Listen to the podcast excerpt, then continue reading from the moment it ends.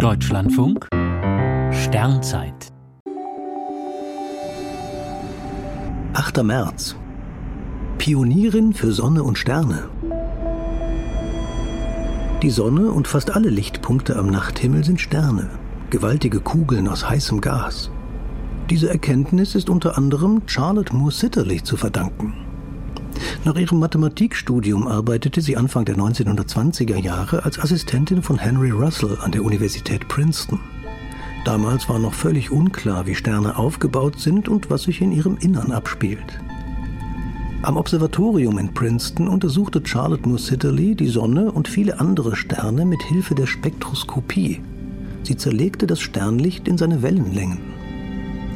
Spektroskopische Untersuchungen liefern einzigartige Informationen über die chemische Zusammensetzung von Himmelsobjekten und die physikalischen Bedingungen vor Ort.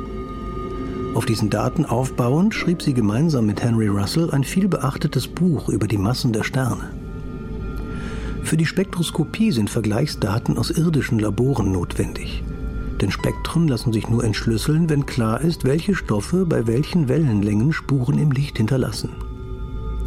Charlotte Moore Sitterly gab später ein dreibändiges Standardwerk zur Analyse des Sonnenspektrums heraus. Zuvor hatte sie viele Kollegen ermuntert, fehlende Daten gezielt im Labor nachzumessen. Charlotte Moore Sitterly, die große Pionierin der Sternphysik, ist 1990 im Alter von 91 Jahren in Washington gestorben. Ein Stern heißt nicht nach ihr, aber ein Asteroid. Moore Sitterly steht in diesen Nächten im Sternbild Jungfrau.